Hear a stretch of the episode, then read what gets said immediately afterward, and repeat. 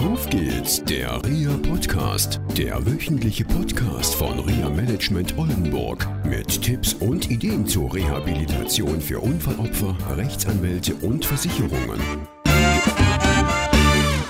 Hallo und herzlich willkommen zu einer neuen Folge von Auf geht's, der REA Podcast. Heute wieder unterwegs in Fechter Langförden. Heißt Langförden, ne, Herr Ranch? Ja, richtig. Ja, hallo Herr Ranch. Hallo. Schön, dass ich hier sein darf, Ihr Gast. Ja, Aphasiezentrum. Frau Billow hat ja schon viel erzählt über Aphasie in einigen Folgen des REA-Podcastes und heute bin ich bei Ihnen. Wie ist es eigentlich zu diesem Aphasiezentrum gekommen? Das ist ja nicht stadtnah, das liegt ja sehr ländlich, also schön ländlich gelegen. Mhm. Ähm, wie ist es zu diesem Aphasiezentrum gekommen? Ja, im Grunde sind es die zwei äh, Stiftungsgründer. Das ist die Familie Bergmann, Maria und Josef Bergmann. Und der Josef Bergmann ist äh, ja hier in Langförden Besitzer einer großen Mühle gewesen und äh, von großen Ländereien, hatte selber einen Schlaganfall und äh, seine Frau hat dann im Grunde mit ihm zusammen, nachdem er sich einigermaßen äh, wieder gefangen hat, einfach entschlossen, Mensch, wir müssen irgendetwas äh, in die Welt setzen, was Bestand hat und haben dann ein Aphasiezentrum geplant, rein für Schlaganfallpatienten, aber eben nicht nur für Betroffene, sondern auch für Angehörige. Das ist ja eine Besonderheit. Ja, die meisten äh, Reha-Kliniken sind auf Betroffene ausgelegt. Natürlich hat man immer die Möglichkeit, als Angehöriger äh, ein Zusatzbett zu bekommen. Aber wirklich so dieses familiäre, dieses Miteinander, dieses Ich passe auf den Angehörigen auf, der ja meistens vergessen wird, das äh, wurde hier im Aphasiezentrum und wird immer noch äh, auf die Fahne geschrieben. Gut.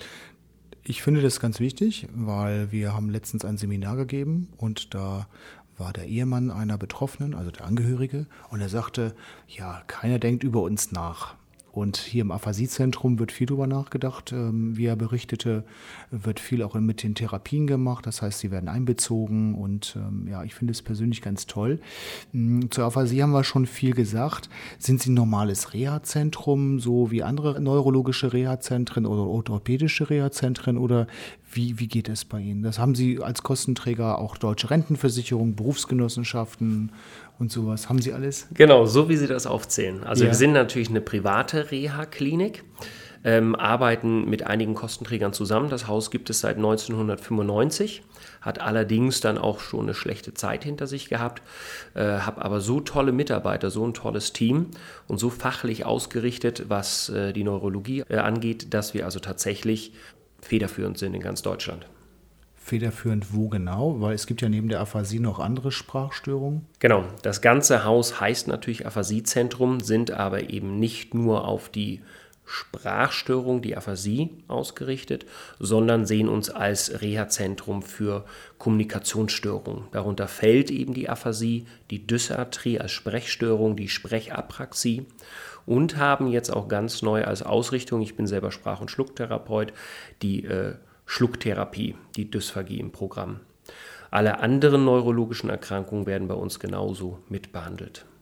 Behandelt heißt, Sie haben ärztlichen Dienst, Sie haben alle Fachrichtungen von der Ergotherapie, Physiotherapie und was es da so gibt? Genau, wir haben also interdisziplinäres Arbeiten hier. Das bedeutet, wir haben einen ärztlichen Dienst, einen Hausarzt, äh, der eben auch auf Konsil arbeiten kann. Neurologen, die auf Konsil arbeiten können, haben einen psychiatrischen Dienst, den wir eben auch auf Konsil zu uns ins Haus holen, haben dann die ganzen Fachrichtungen Ergotherapie, Physio und natürlich ganz klar die Logopädie bei uns im Haus. Und was ich ganz toll finde, Sie haben eine ehemalige Patientin mit eingeladen, die Angehörigen und die Betroffenen zu begleiten und auch zu animieren, was zu machen. Vielleicht können Sie da was zu sagen, wie ist das dazu gekommen? Genau.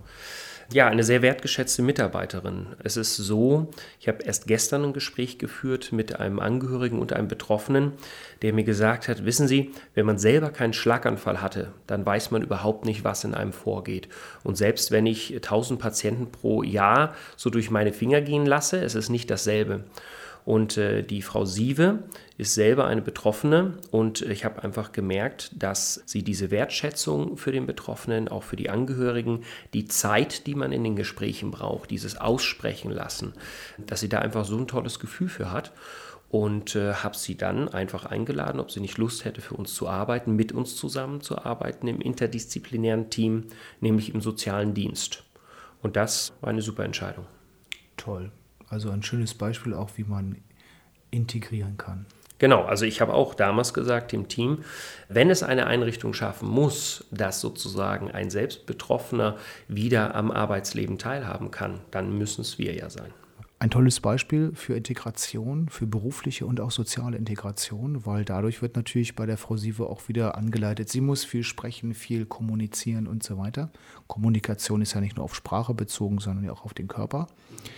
Ähm, wo unterscheiden Sie sich qualitativ von normalen Reha-Zentren? Wo sind die Unterschiede? Weil viele unserer Zuhörerinnen und Zuhörer kennen natürlich normale Reha-Zentren, wo sie Patientennummer 296 sind. Einmal am Tag ein bisschen Logo, einmal am Tag ein bisschen Ergo und ein bisschen Physio bekommen und vielleicht auch ein bisschen Bewegungsbad und das war es gewesen.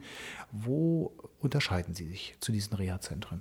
Ja, also natürlich von der Fachausrichtung meiner Therapeuten. Ich habe Fachtherapeuten für Neurologie, Fachtherapeuten für Dysphagie. Es ist natürlich so, dass wir äh, nach den neuesten Maßstäben, die ja auch so ähm, durch die Wissenschaft läuft, einfach viel mehr eine höhere Frequenz fahren. Das bedeutet, unsere Patienten, wir haben keine 200 Patienten, sondern wir haben 17 Patientenzimmer, was die Aphasiker angeht oder eben die äh, Patienten mit Kommunikationsstörungen.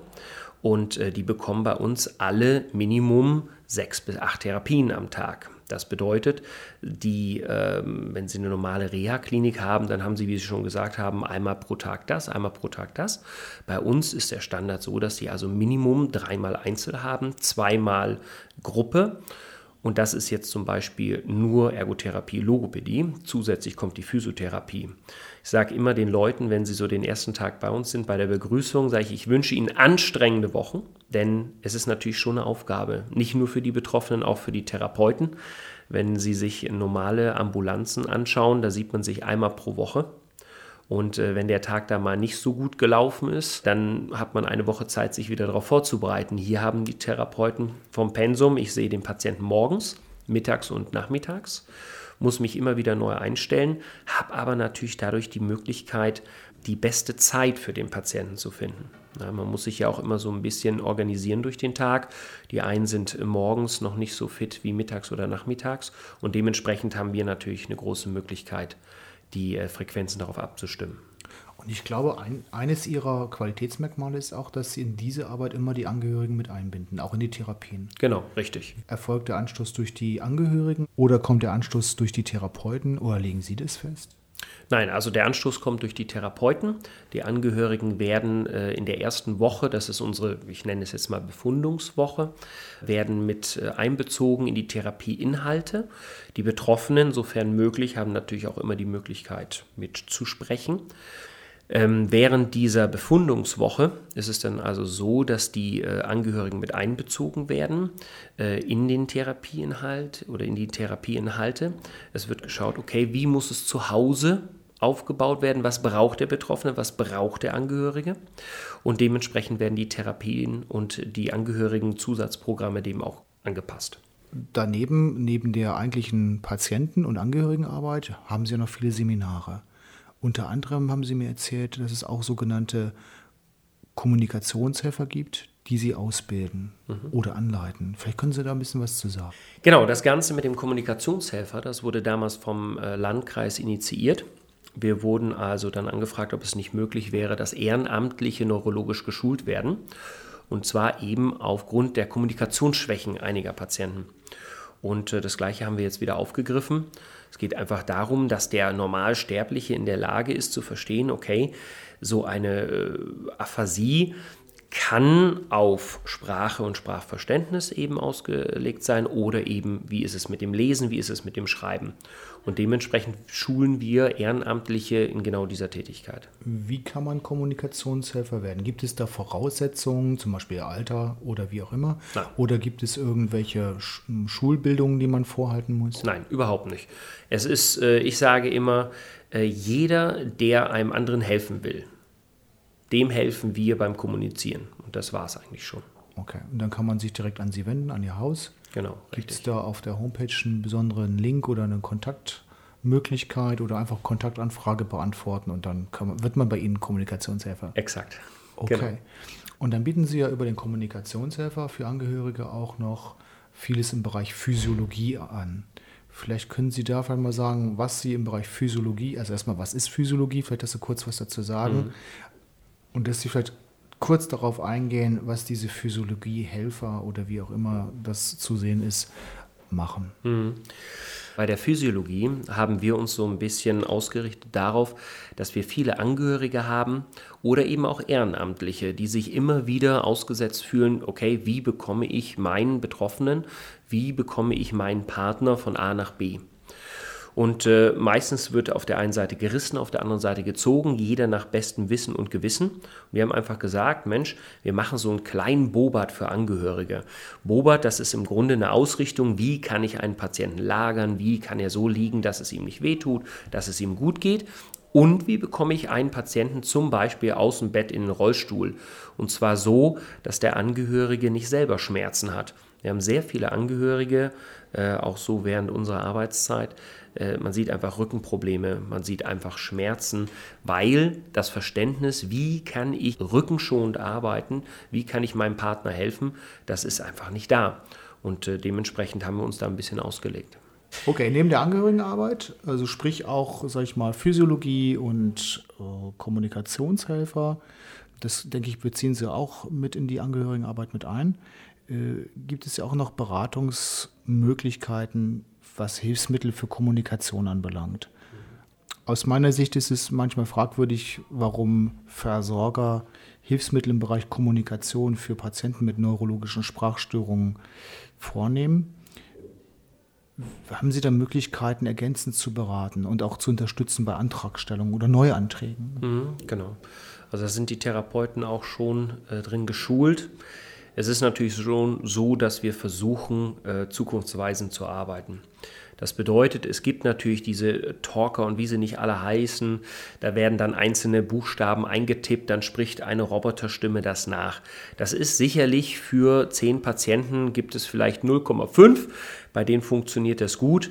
Das ist nur meistens sehr, sehr teuer und die Krankenkassen versuchen sich ja auch dagegen zu wehren. Und dann gibt es so Möglichkeiten, möchte jetzt hier keine Werbung machen, aber äh, iPad, es gibt Software, die sehr, sehr billig ist, die man als Apps runterladen kann.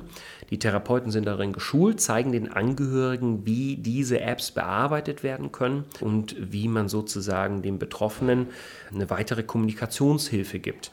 Es ist ja schon so, dass wir haben Patienten, die kommen schon über 17 Jahre zu uns ins Haus. Es gibt immer wieder etwas, was besser wird. Und so eine Kommunikationshilfe kann aber einfach das alltägliche Leben zwischen Partner und Betroffenen äh, erleichtern. Und deshalb haben wir uns das eben auch auf die Fahne geschrieben und gesagt, okay, wir müssen in alle Bereiche ähm, müssen wir eintauchen und müssen dem Angehörigen und dem Betroffenen helfen. Und ein iPad okay, jetzt machen wir Werbung für Apple, aber ja. letztendlich ein iPad hat auch noch einen anderen Vorteil. Es ist nicht ein Hilfsmittel, was man so rumträgt mit dem Makel Behinderung oder Einschränkung, sondern jeder hat so ein Ding. Richtig, genau. Und es ist, es ist stylisch, es passt in die Welt. Ja? Und äh, ich kann auf dem iPad, ich kann Musik hören, ich kann Filme angucken, ich kann meine E-Mails checken. Und äh, das ist eben, wenn ich an die alten Kommunikationshilfen denke, die sahen aus wie Schreibmaschinen, die waren schwer, die sahen äh, richtig fies aus. Und tatsächlich konnte ich damit nur schreiben und mehr nicht. Und äh, wenn ich an die jungen Aphasiker denke, auch an Jugendliche, so ein iPad ist einfach in der Gesellschaft anerkannt und die nehmen das. Ne? Ob das jetzt iPad ist oder ob das ein Surface ist oder was es nicht alles gibt. Das ist klein, das ist handlich und das passt in die Gesellschaft. Super. Und immer zu verstehen als Ergänzung zur Therapie. Selbstverständlich, die, genau. Die wird ja nicht dadurch ersetzt. Genau. Ja. Okay. Vielen Dank für dieses Gespräch und die mhm. ganzen Informationen, die unsere Zuhörerinnen und Zuhörer noch einmal bekommen haben zum Thema Aphasie. Ja. Und ähm, ja, vielen Dank fürs Gespräch. Tschüss. Ja. Vielen Dank, dass Sie zu uns gekommen sind. In schöne Langförden. Okay, tschüss. Tschüss. Das war eine Folge von Auf geht's, der REA Podcast, eine Produktion von REA Management Oldenburg. Weitere Informationen über uns finden Sie im Internet unter www.reamanagement-oldenburg.de.